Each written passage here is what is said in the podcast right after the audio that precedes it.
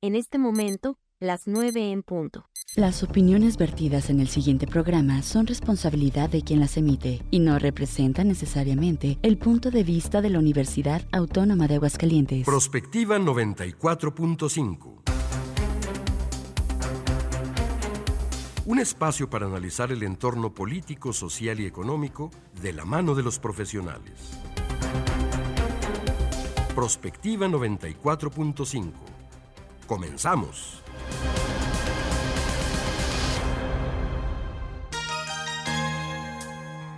Yo no sé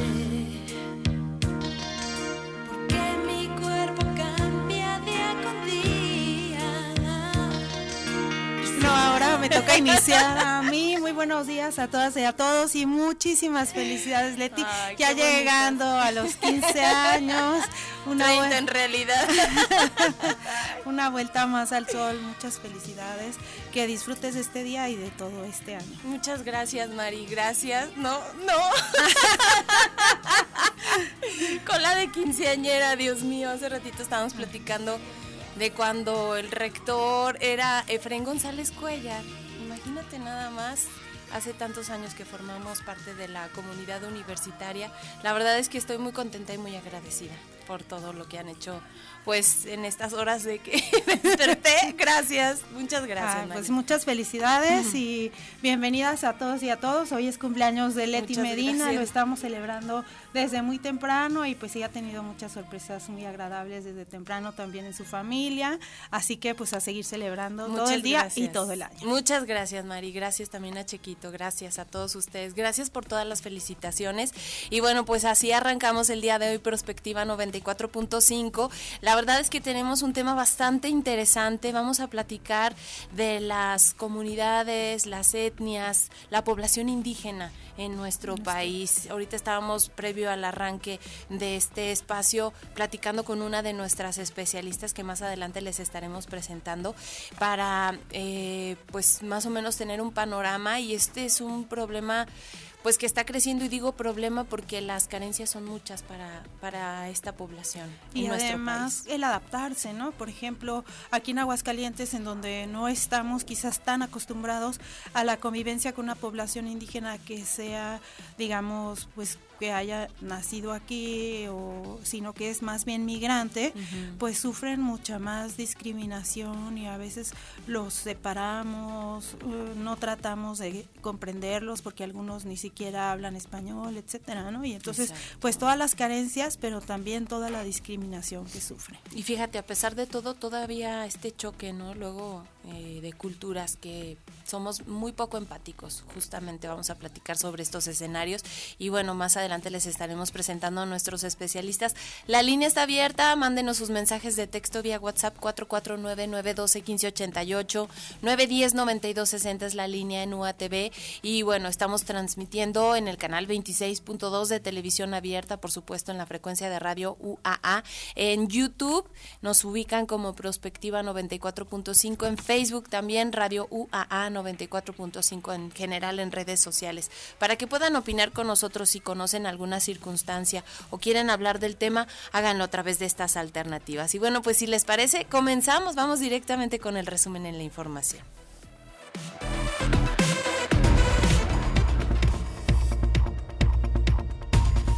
Pues ya nos estamos preparando para la Feria Nacional de San Marcos y yo creo que pues en la historia reciente de nuestra entidad el Foro de las Estrellas se ha convertido en un espacio desde donde, de todas partes, no nada más de aquí de Aguascalientes, incluso de la región, pues acudimos porque se ha elevado de una manera impresionante eh, el nivel de los espectáculos que se están presentando. Yo creo que en general la Feria Nacional de San Marcos se ha dignificado mucho, se ha buscado cuidar que la seguridad sea el tema prioritario, pero sobre todo hablar de derrama económica, de beneficios en todos los sectores que la involucran, pues es importante, ¿no, María? Sí, especialmente después de la pandemia y de dos años que tuvo que cancelarse la realización de la verbena abrileña, pues creo que se ha incrementado de manera importante y ha generado mucha expectativa, por ejemplo, lo del Foro de las Estrellas, porque bueno, al final de cuentas vemos que muchos espectáculos de los que se presentan aquí son gratuitos y pues sí atraen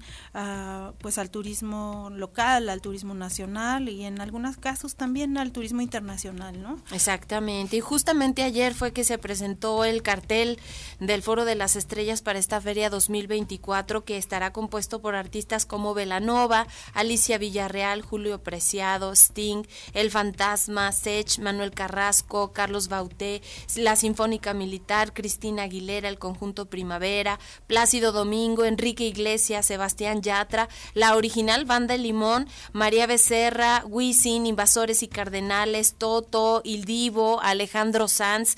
Y bueno, pues se dio a conocer además en el evento que el 13 de abril se realizará la coronación de la reina de la feria. Dentro de la verbena se estará realizando también el Encuentro Mundial de Escuelas Taurinas, el cereal taurino, además de 60 charreadas, un coleadero y tres ferias de escaramuzas, eventos culturales como el tradicional ferial. Este año la Feria Nacional de San Marcos será del 13 de abril al 5 de mayo, van a ser tres semanas de actividades y la verdad es que la gente está pues con toda la expectativa, sobre todo por esta derrama económica. Sí, decir, no podemos dejar de lado eh, debería de, de, mm, regularse un poquito más y crear mayor conciencia, porque luego los precios de Se absolutamente todo, de manera hoteles, impresionante. Ah, todo, todo. Entonces, pues si queremos que la gente venga, creo yo que tendremos que ser un poquito más conscientes en esto, ¿no? Claro, tanto dentro del perímetro ferial como en toda la ciudad, ¿no? Porque como que se aprovecha justamente esa temporada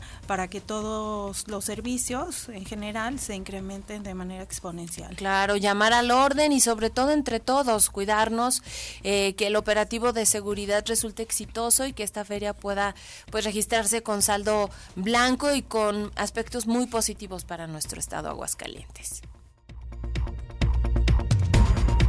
continúa desatada la violencia dentro del proceso electoral. El día de ayer en el municipio michoacano de Marabatío fueron asesinados a balazos los precandidatos de Morena, Miguel Ángel Zavala y el panista Armando Pérez Luna, con lo cual ya suman 17 políticos asesinados en lo que va del año y muchos de ellos justamente candidatos a diferentes cargos de elección popular en diferentes estados del país, ¿no? Creo que algo que sigue preocupando pues intensamente a la población. Todavía ni siquiera arrancan las campañas. Todavía no arrancan las campañas Y ya son 17. Llegamos a 17 personas asesinadas, independientemente de que sean o no candidatos, solamente por pues por ser personas, pero esto les da, digamos, una relevancia especial porque estamos viendo cómo el crimen organizado está permeando a todas las esferas, ¿no?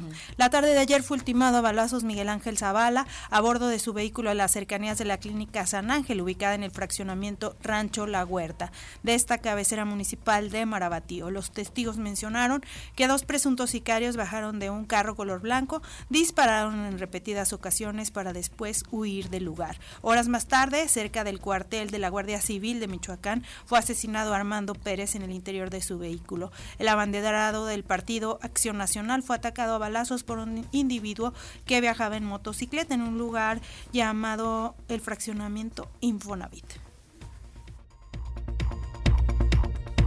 Y bueno, es hasta este viernes, el primero de marzo arrancan las campañas electorales ya de forma eh, o de manera formal. La candidata de la coalición integrada por Morena, el Partido Verde y el PT, Claudia Sheinbaum, va a iniciar su campaña con un evento en el Zócalo en la Ciudad de México a las 16 horas de este primero de marzo.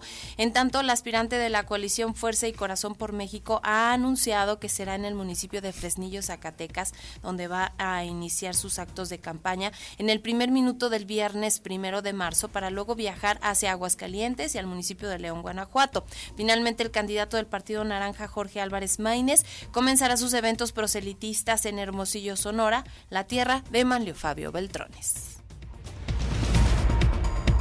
Y en lo que va de este 2024 en el país se han registrado 5.300 439 casos de dengue, un aumento del 468% respecto al mismo periodo del año anterior, cuando sumaban apenas 958 casos. Según el más reciente reporte epidemiológico de la Secretaría de Salud correspondiente a la semana del 19 al 25 de febrero, el 74% de los casos confirmados en el país lo concentra el estado de Guerrero con 2.071 casos, que yo creo que tiene que, algo que ver o mucho que ver el cómo se encuentra todavía el estado después del paso del huracán Otis, ¿no? El que no se ha levantado quizás el escombro, la basura de algunos lugares y el acumulado de agua que yo creo que genera también la formación de estos mosquitos. Le siguen Tabasco con 961 casos, Quintana Roo con 428, Veracruz 299 y Colima con 289.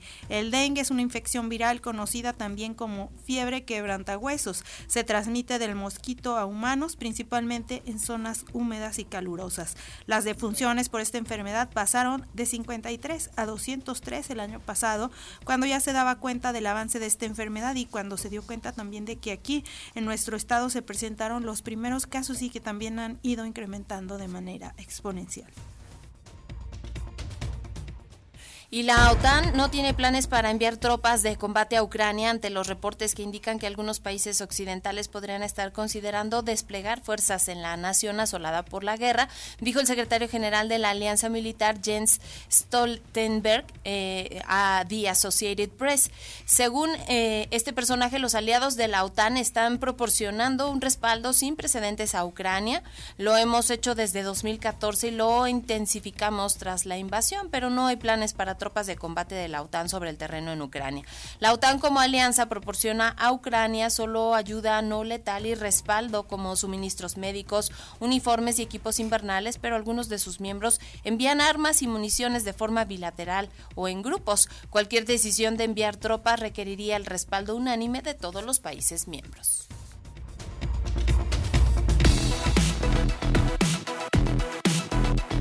Comunícate al WhatsApp al 449-912-1588. Búscanos en Facebook como Radio UAA o en Instagram, Radio UAA 94.5 FM.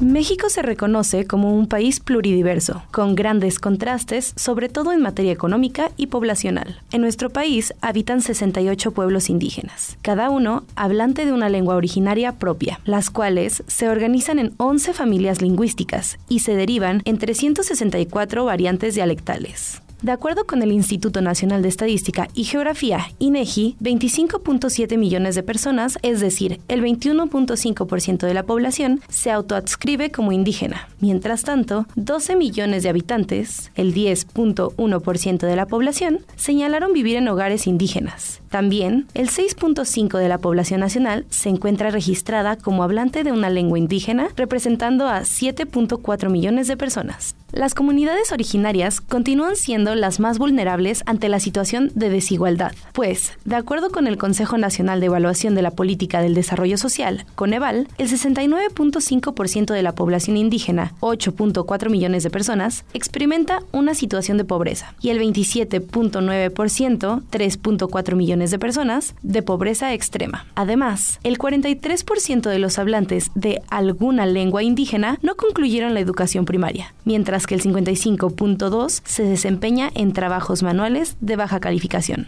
Aguascalientes se encuentra entre los cuatro estados con menor porcentaje de hablantes de lengua indígena, con tan solo 0.2%, al igual que Guanajuato y Coahuila, mientras que Zacatecas presenta el 0.3%. Las entidades con mayor porcentaje fueron las siguientes. Oaxaca con 31.2%, Chiapas con 28.2%, Yucatán con 23.7% y Guerrero con el 15.5%. Las personas que cuentan con 15 años y más y que hablan alguna lengua indígena presentan un nivel de escolaridad promedio de 6.2 grados, es decir, la primaria completa mientras los que no son hablantes de una lengua indígena reportaron un nivel de 10 grados de escolaridad. En cuanto a las mujeres que son hablantes de lengua indígena, tuvieron un 5.8 grados de escolaridad, contra 9.9 grados de las que no practican algún dialecto de este tipo. Sin embargo, los hombres presentaron 6.7 y 10.1 grados, respectivamente. Con respecto al analfabetismo, este grupo etario que habla alguna lengua indígena cuenta con un total de 20.9% contra un 3.6% de los que no son hablantes indígenas.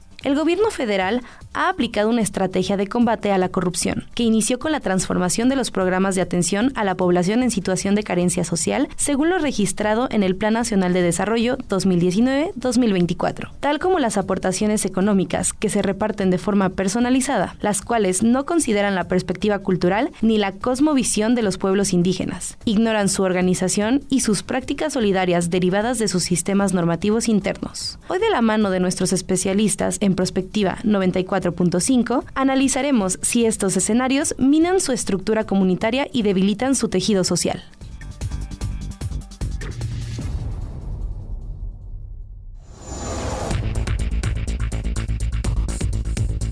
Ya son las 9 de la mañana con 15 minutos. Ya escucharon ustedes el tema de la situación de las poblaciones indígenas y agradecemos muchísimo la participación de la maestra Tere Ortiz. Ella es catedrática e investigadora del área de trabajo social de nuestra máxima casa de estudios.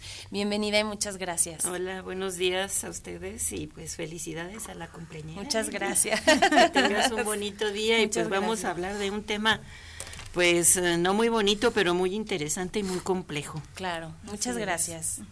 Y bueno, antes de presentar a nuestro otro invitado, llegan aquí ya felicitaciones a través de Facebook. Mm. Francisco Rodríguez Anaya, te Muchas manda a gracias, felicitar. muchas gracias. Y bueno, de- está con nosotros el maestro Eugenio Herrera Nuño, secretario técnico para la Agenda 2030 para el Desarrollo Sostenible de la ONU. Bienvenido, Eugenio, muchísimas gracias. Gracias, encantado de estar con ustedes. Tere. Gracias. Buenos días. Gracias por esta Felicidades. participación. Gracias, Eugenio, gracias.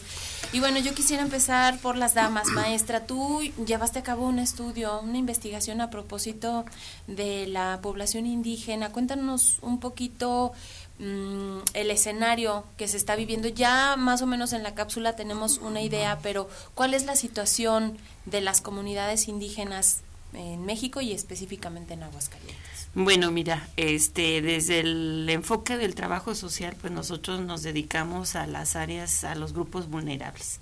Y dentro de los grupos vulnerables eh, se encuentra la, la población este, de los pueblos originarios, la, toda la diversidad étnica que existe en el país. Y bueno, este, nosotros en, pues ya hace algún tiempo, pero que hicimos esta investigación desde en el campo con la población indígena migrante, porque sabemos que el Estado pues no cuenta ya con población indígena. Existieron los, algunos grupos que pero ya son este, descendientes de población indígena en el municipio de Jesús María. Este, también trabajamos con una comunidad, con la comunidad este, mm, Puente Grande de Jesús María, que todavía tienen algunas este, raíces indígenas, pero ya no se conciben como población indígena, sino urbana, ¿verdad? Entonces, este, pues esa investigación nos dio uno, un panorama de cómo en Aguascalientes la población indígena migrante pues se incorpora a este grupo de, de, de po- población vulnerable y, y qué se le ofrece, ¿verdad? Sobre todo tratamos de conocerlo desde una metodología que se llama investigación acción participativa para conocer por qué estaban aquí, cuánto duraban, cuáles eran sus condiciones de vida, qué expectativas tenían y bueno, pues fue una aproximación. Esta aproximación nos dio resultados muy interesantes y bueno, pues eh, la cláusula, perdón, cápsula que, que de introducción pues se habla muy bien, este, da datos, porcentajes de cómo estamos en el país. Sin embargo, estas particularidades de los estados como Aguascalientes nos refleja la, pues nos da a conocer la responsabilidad que hay que a tomar eh, en cuenta que ellos también son mexicanos, ciudadanos con derechos y tienen este esa esa condición de mexicanos que pues tienen que prestar atención a sus necesidades. Sin embargo, pues hay este a pesar de planes y programas a nivel nacional, pues finalmente las acciones, la vida cotidiana concreta, pues a veces les ofrece pues esas condiciones de vulnerabilidad y pues viven en condiciones, por ejemplo, los niños este no van a la escuela, Si van a la escuela, pronto la dejan. ¿Por qué? Porque tienen que trabajar. Este, están tres meses eh, aquí en la ciudad. Es, es muy variable su condición de estabilidad a tener una buena vivienda. Viven en, en condiciones de hacinamiento. Este, también el trabajo no, no tienen este, culturalmente pues su apego a la tierra, a la libertad, a su forma de ver la vida, pues un trabajo de ocho horas este, difícilmente lo pueden conseguir por su este, preparación, este, por su educación, por su, por su misma cultura. Este, es difícil, por ejemplo, este, que tuvieran un empleo Mm, tampoco se les ofrece. Por ahí en la cápsula dijeron este, que cada vez los, migra los uh, las etnias migran a las ciudades, este, pero también cohabitamos en las zonas urbanas, tanto personas este, indígenas como personas este, urbanas, pero ¿qué tanto estamos dispuestos a, convivir en nuestra vivienda con personas de, origen indígena. Entonces esa, encuesta de, de la CONAPRED decía que pues un, un aproximadamente un 20% pues no estaría dispuesto a compartir su vivienda con una persona indígena.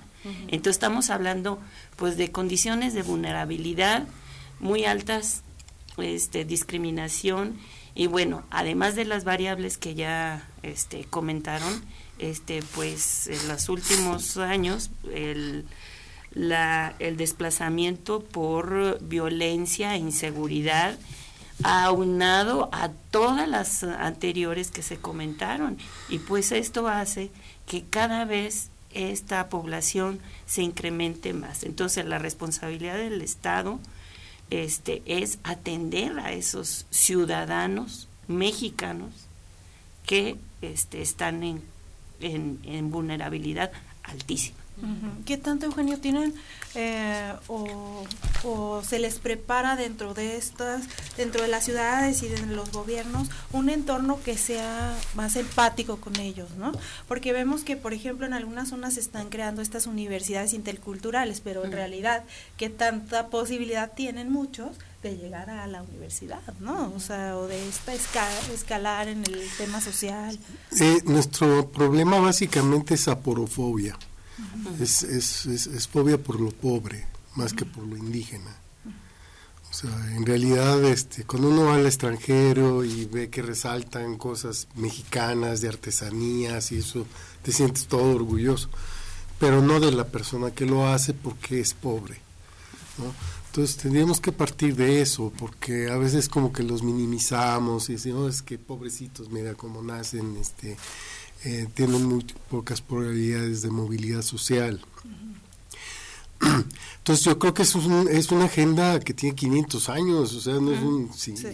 Hay agendas que luego, este, a ver, el grupo LGBT, que no, tiene media hora, hombre, este, ¿no? Eh, eh, esta gente tiene, este 500 años buscando eh, pues esto que incluso eh, llamamos los derechos de los pueblos originarios, que, deberían ser todavía, eh, digamos, sus intereses superiores a los de los que luego vinieron o vinimos a, poblar los, los países.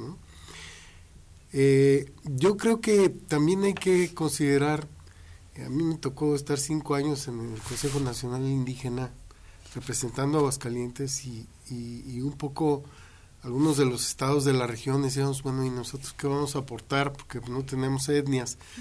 Y abrimos unas mesas sobre indígenas urbanos, indígenas migrantes, y impresionante, o sea, cómo eh, eh, buscamos efectivamente el, movernos para poder mejorar las condiciones.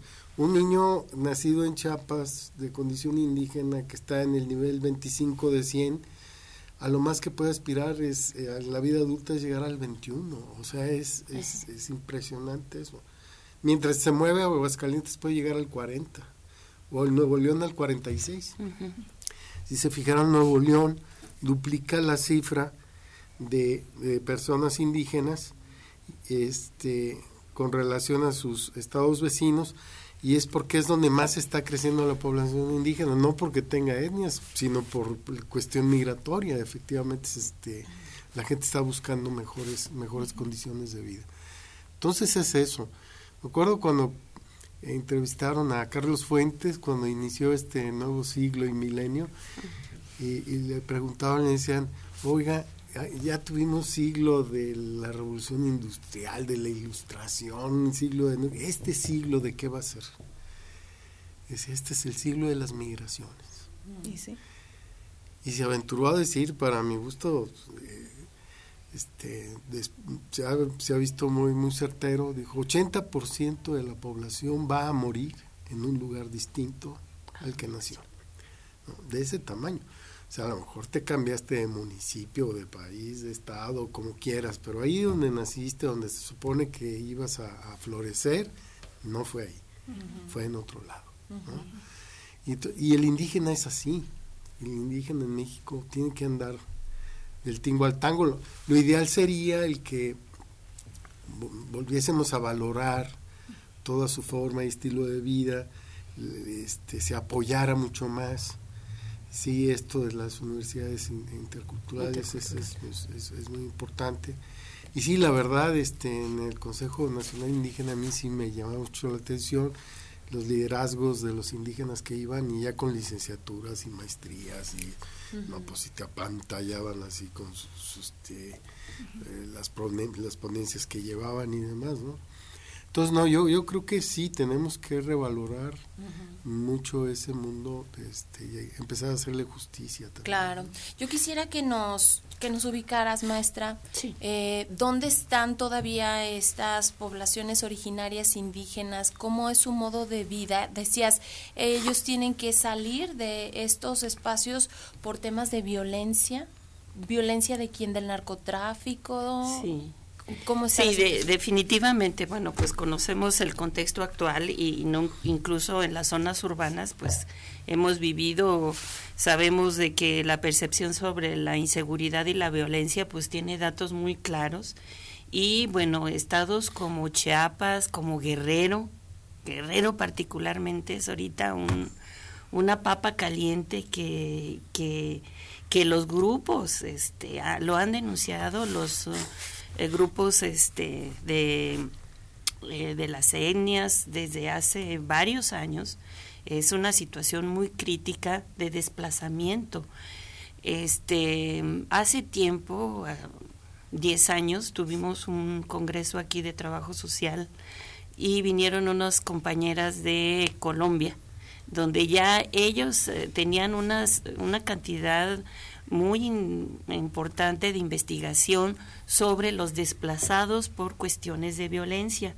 Y desde el trabajo social porque pues ahí era es nuestra área de proponer propuestas de, de intervención para estos grupos específicamente porque eh, los desplazados por violencia pues efectivamente como lo decía el doctor Eugenio por ejemplo en la ciudad de Monterrey este, si bien ha incrementado la población eh, indígena, pero es porque hay alternativas, al- se les ha ofrecido alternativas que no les solucionan del todo, porque pues ellos van con todo y su formas de vida, formas de organización, este, tradiciones, forma de, de ver el mundo, formas de eh, educar a sus hijos, etcétera, pero aún así están dispuestos a enfrentar esas condiciones que no son su territorio, que no son su, su ámbito, su relación tan, a veces que nosotros consideramos tan armoniosa con el entorno,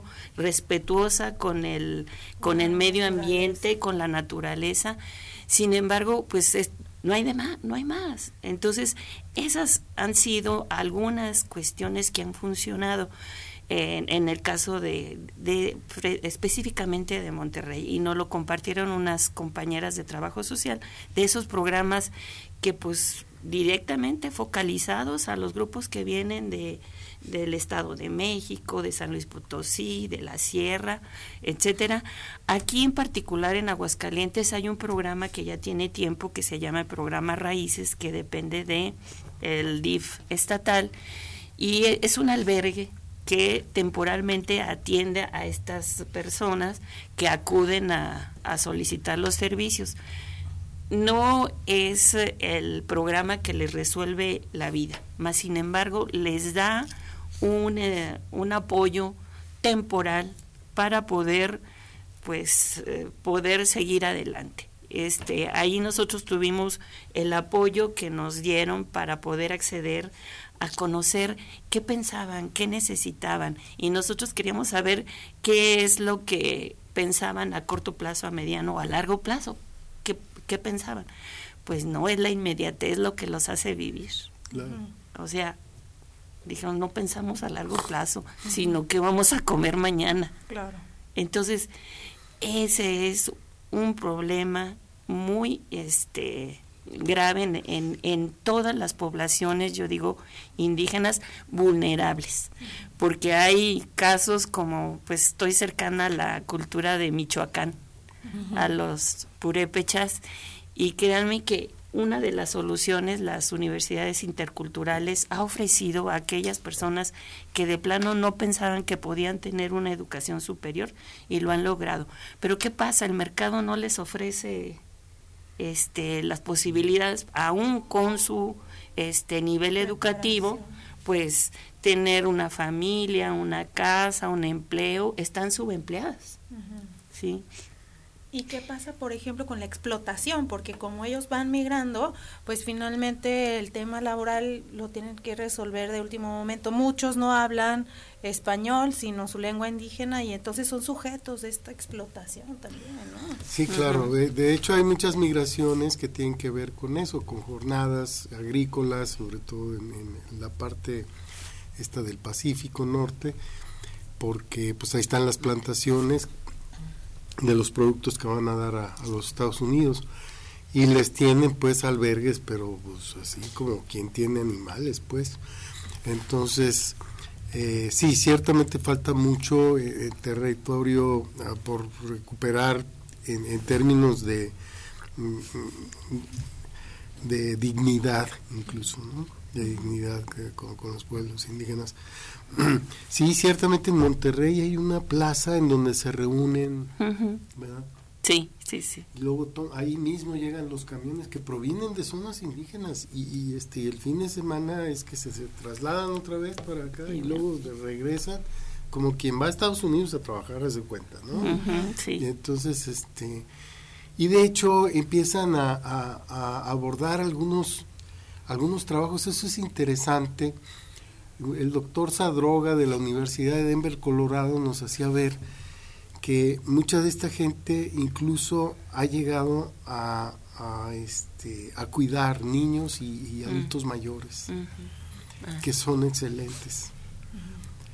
Y entonces, muy curioso porque ya hace muchos años de eso, me decía, eh, pero es un caballo de Troya, ¿por qué? Han enseñado a los niños a comer guacamole este, se, decir, se hacen cositas ahí de, y, el niño, yo, yo quiero de lo que está. Dice, este, ay, y, me acuerdo que decía, va a llegar el día en que no vamos a entender el Super Bowl sin comer guacamole. y, nos reíamos, pero, pero, y ya. Ya es.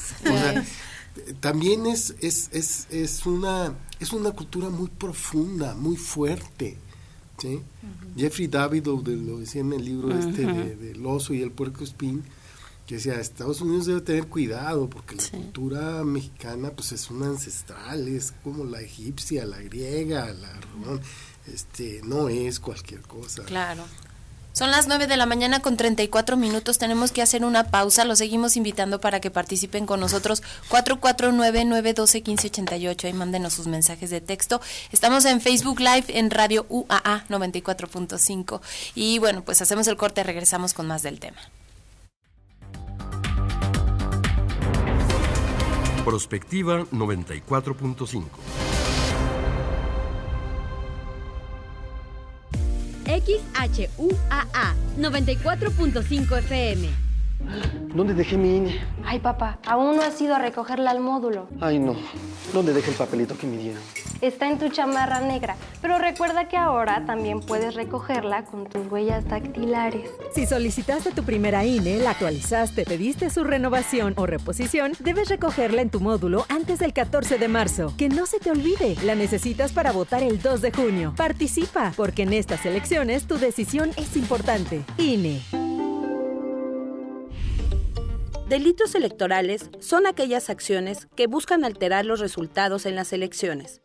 Nuestra misión como Fiscalía especializada en materia de delitos electorales es investigar y perseguir los delitos electorales federales. Denúncialos a la FICEL a través de FICETEL al 800-833-7233 y ficenet.fgr.org.mx. Fiscalía General de la República. ¡Arráncate, México!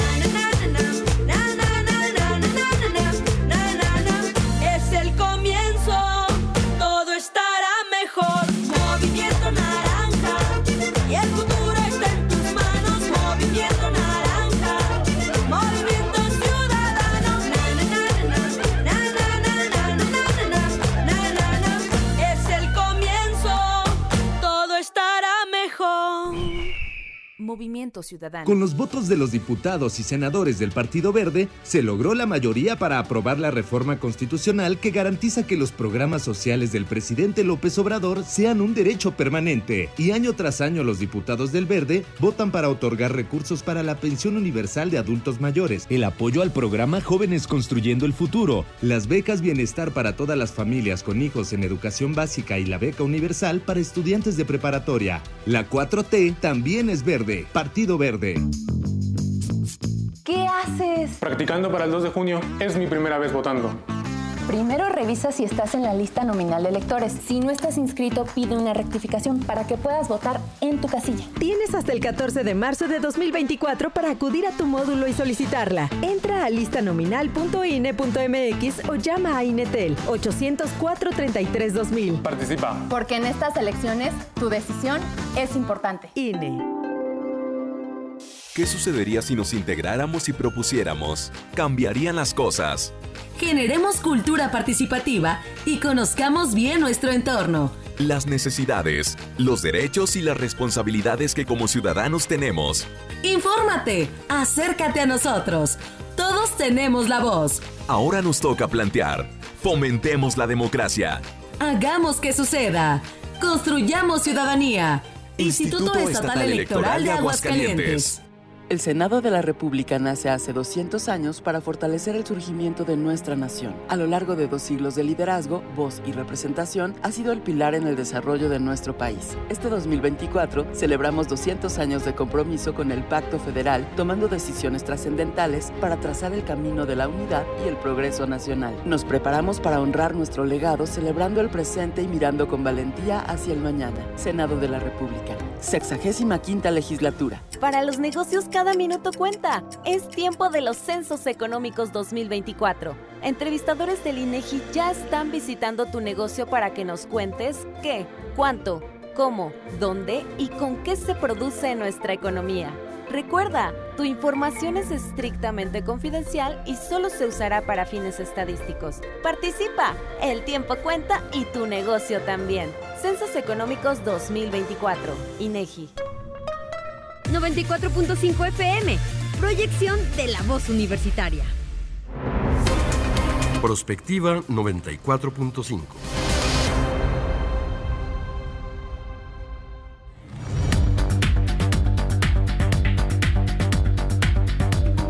Son las 9 de la mañana con 39 minutos, estamos de regreso, estamos platicando de la situación de las poblaciones indígenas y están con nosotros la maestra Tere Ortiz, que es catedrática de esta máxima casa de estudios, y el maestro Eugenio Herrera Nuño, secretario técnico para la Agenda 2030 para el Desarrollo Sostenible. Dije 20, 230. Hágame la buena. Ojalá que sí, Eugenio, ojalá que Eterno, sí. Sí. Estamos platicando de la situación justamente de las poblaciones indígenas y bueno, mm, decías algo importante, maestra, a propósito de los niños que tenían que abandonar sus estudios para pues trabajar, el día a día, las preocupaciones que ellos tienen no son tan a futuro, son del día a día. ¿Y qué pasa, por ejemplo, con las mujeres víctimas de violencia, de abuso, esclavitud, etcétera, y los adultos mayores? Bueno, pues aquí eh, si son vulnerables estas poblaciones, pues entre mujeres y niños y personas de la diversidad son doblemente vulnerables, ¿sí? Las expectativas para ellos se, se conflictúan de tal manera que pues su- sus proyecciones a futuro pues no se ven, son muy cortas.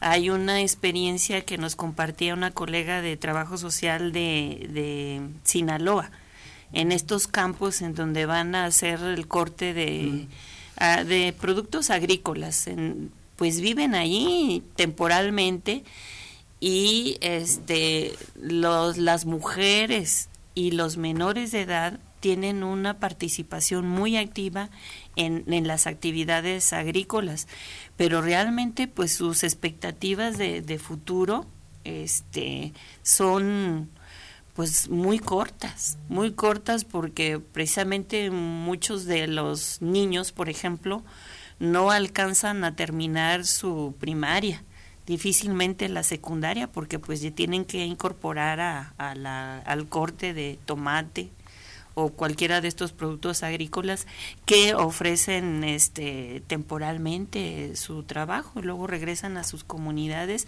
o ya no regresan sino se van a zonas urbanas a buscar pues vivir en condiciones pues de este a veces doble o triple vulnerabilidad.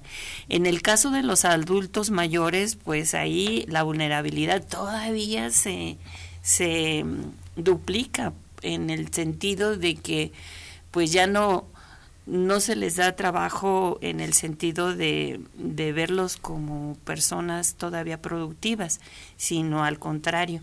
Muchas de las comunidades indígenas pues ya su panorama inmediato pues es estar, las comunidades ya son de viejos, así se puede decir, y están expensas de las remesas que les envían aquellos que se fueron a, Estados Unidos o a otras ciudades para poder sobrevivir. Las, eh, los programas de política pública, en, particular de este sexenio, pues les han venido a resolver algunas de sus necesi- necesidades. Sin embargo, estos apoyos pues los ocupan a veces para refaccionar a las necesidades que no tienen solamente los adultos mayores, sino la familia. ¿Por qué? Porque hay niños pequeñitos, porque hay jóvenes que todavía no migran y pues hay que refaccionar estas estas necesidades.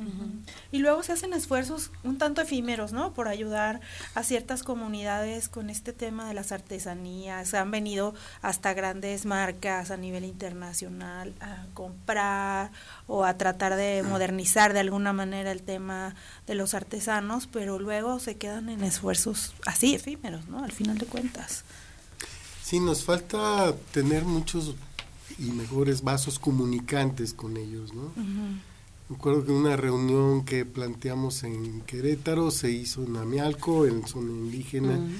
Genoveva Pérez acaba de, de- de ganar el premio, el primer, Ah. un, premio internacional en una muñeca Ah, es ¿no? preciosa. preciosa. Ujú. eh, y, y- y- y te das cuenta que, que es otra la, la- eh, digamos, el- la forma y estilo de vida que pudiesen tener en caso de que nosotros ya ele- eleváramos ese nivel. Me acuerdo del grupo Maíz que debes conocer, que Sí, está claro. ahí en Orneo, Sí, al claro. otro lado del Templo San Juanito. Eh, ellos tienen un albergue indígena ahí. Por cierto, eh, las autoridades temían darles el permiso porque pensaban que a lo mejor los vecinos no les iba a agradar este vivir con Junto con- a junto personas a personas indígenas. indígenas y fueron muy muy listos porque la, la doctora Woto eh, preparó un, un- un, este, una festividad de muertos eh, con todo la- la- la- lo propio pues del, del mundo indígena con relación a, lo- a los muertos e invitaron a los vecinos para que fueran a ver el, el- no, precioso una situación eh, la gente estaba muy muy muy motivada. Y ahí ya se les informó que eventualmente iba a estar a este ahí el albergue. Nadie por supuesto que nadie puso ningún este ningún pero pero es eso nos falta conocerlos más. Y Carmelita Bota decía eso eh, muchos de ellos vienen también impulsados por porque eh, este tienen la mayordomía entonces tienen que, que conseguir dinero para, Para, festejar pues, el, el, el- el patrono de, de- de su lugar de origen. Y, y este y ella decía, pues, yo les he comentado, pues vengan con ese carácter de mayordomía, traigan sus cosas, este vamos haciendo como una, una difusión dis- diferente de, Ujú. de un indígena en tránsito pidiendo dinero en la esquina a, a, este, tratar con, con alguien que tenga estas características. Entonces yo creo que sí, nos faltan como nuevas formas de, de poder re- resaltar lo nuestro, porque al final pues también es lo nuestro, ¿no? Claro. De resaltar lo nuestro y darle su lugar y su, su dignidad. ¿no? Yo creo que decía Eugenio algo muy importante, maestra, que las culturas indígenas tan importantes, las que pues trascendieron, las que hablaba de otras culturas como la griega, la romana, la egipcia y están pues a la par. ¿Por qué desdeñamos nosotros también como sociedad? ¿Por qué mm, eh, pues rechazamos? ¿Por qué no somos como más empáticos? Sobre todo porque pues tienen muchas tradiciones en, en todos los sentidos, incluso pues hasta en la, en la medicina, lo religioso, eh, el respeto a la naturaleza, al medio ambiente, etcétera. Sí, precisamente fíjate que una vez que conoces y que conoces con el interés de, de convivir, de construir con una con un enfoque diferente, precisamente eh, la metodología que, que nosotros usamos para conocer un poquito de estos grupos, este, porque son migrantes, pero aparte de migrantes son indígenas, este, pues eh, conocer qué posibilidades había de alternativas para que ellos se quisieran quedar permanente o temporalmente o, o de acuerdo a, a su a su forma de pensamiento convivir respetuosamente en, en el estado de Aguascalientes. Entonces, esta experiencia que tuvimos con las chicas de trabajo social, conociendo sus necesidades, fue a través de una metodología que se llama investigación acción participativa, donde recupera este en un acercamiento respetuoso de que cuál es su interés, cuál es su visión, cuáles son sus formas de vida, cuál es su forma de, de comer, de pensar, de sentir, etcétera. Es una metodología que da posibilidad a conocer un poco más eh, desde, eh, desde la parte este del sujeto de investigación. En este caso, pues eh, el conocer fue que pues el apego a la tierra, a la costumbre, a su forma de pensamiento, a su organización familiar, a sus raíces.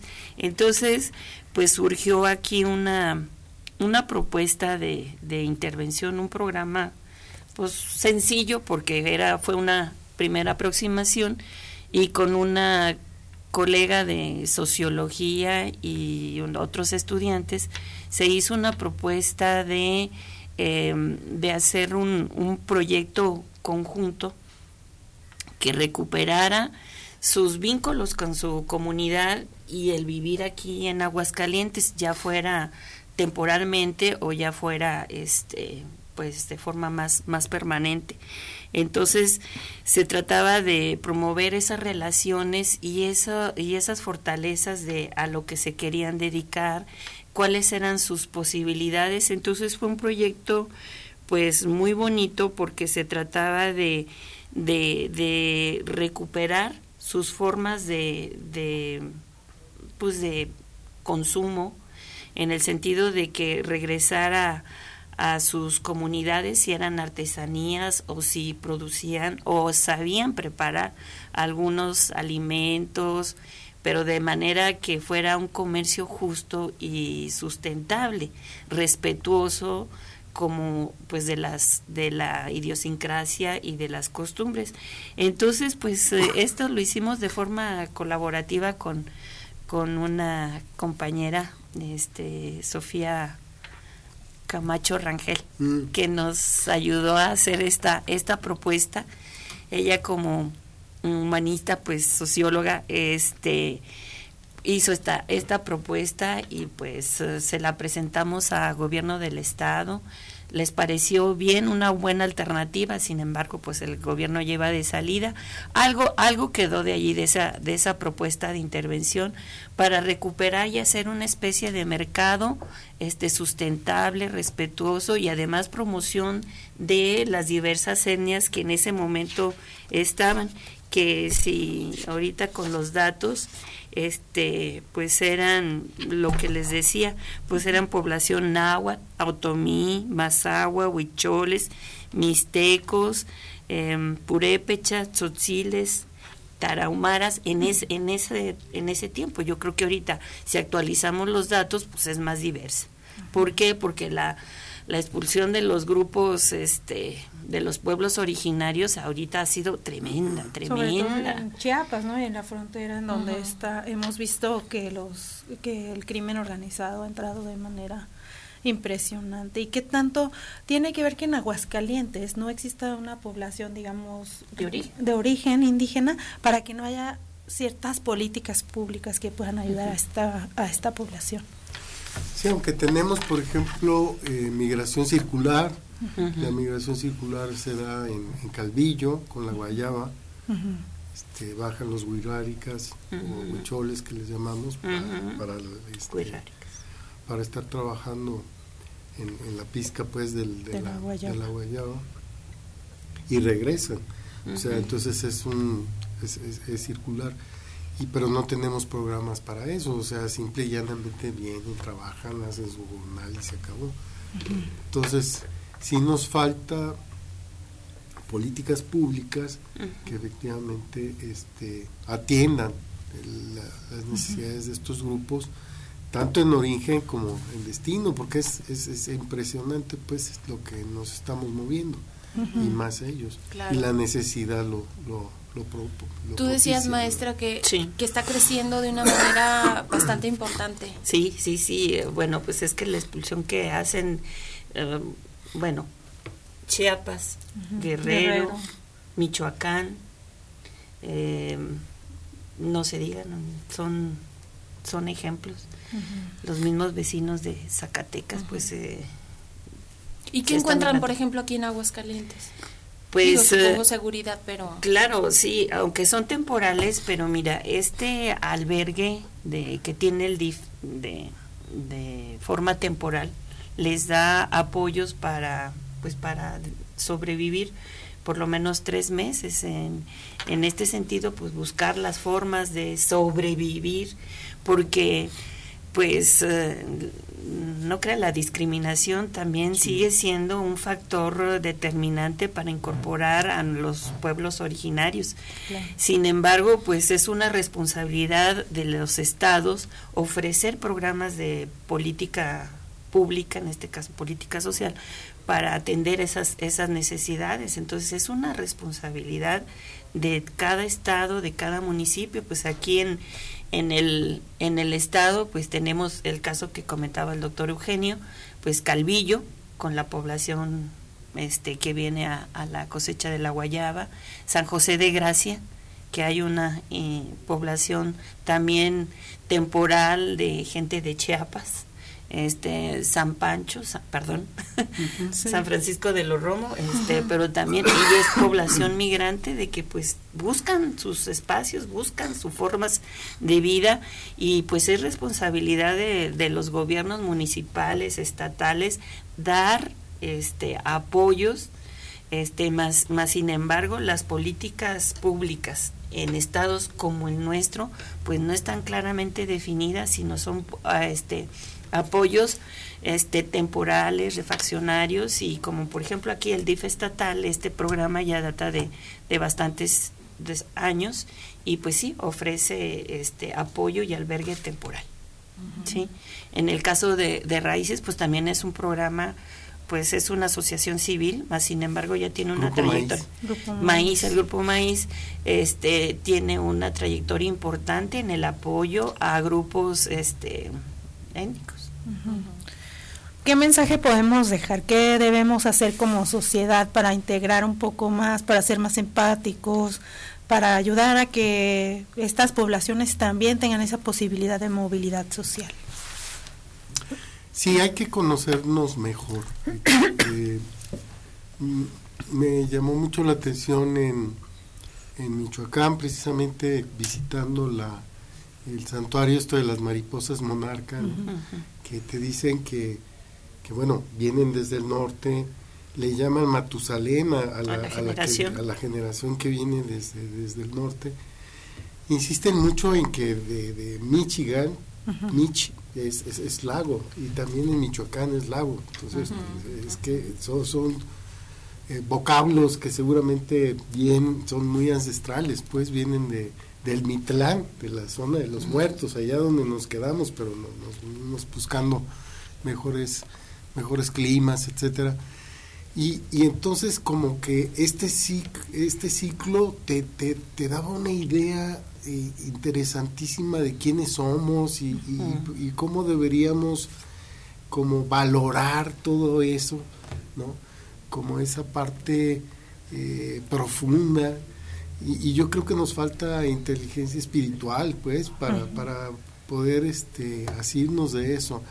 Entonces, dejar la superficialidad y, y sí ponernos mucho más en, en- en- en- en la posibilidad de, de- de- de tener conocimiento de esto y conocimiento profundo, porque nos, nos es muy favorable.